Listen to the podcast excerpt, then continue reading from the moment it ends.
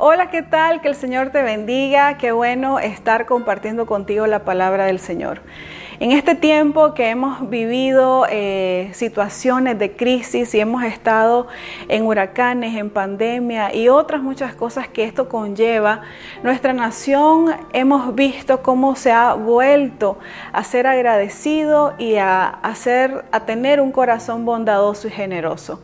Realmente algo que distingue a Nicaragua es de que somos generosos y que también tenemos un corazón agradecido con el Señor.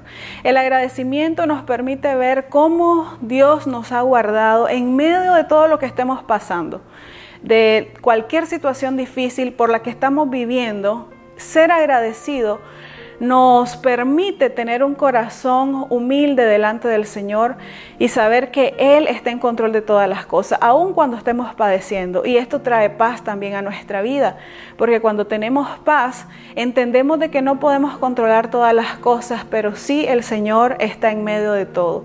Cuando somos agradecidos también podemos ver las necesidades de los demás nos permite observar de que nosotros estamos viviendo tal vez cosas pequeñas en comparación con otros que están sufriendo más. Por ejemplo, ayer estaba en un hospital y miraba cómo gente entraba con diferentes enfermedades, heridos, tal vez golpeados.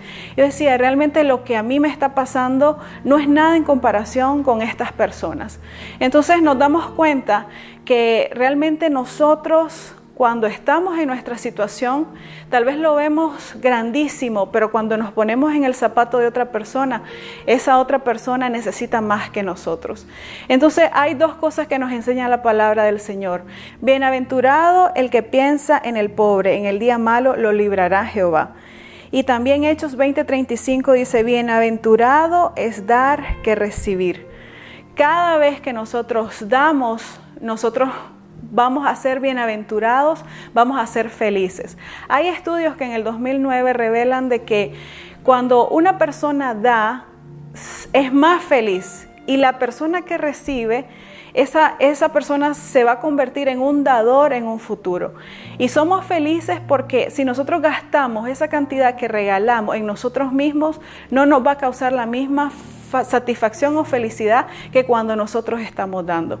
Así que yo te invito en este día para que tú puedas dar con un corazón agradecido, con un corazón generoso, que veas las necesidades de los demás, que te pongas en los zapatos de otros y pienses de que el Señor, así como te va a salvar a ti, te va a ayudar a ti y te va a dar la paz que tú necesitas, también a otros se las va a dar usándote a ti.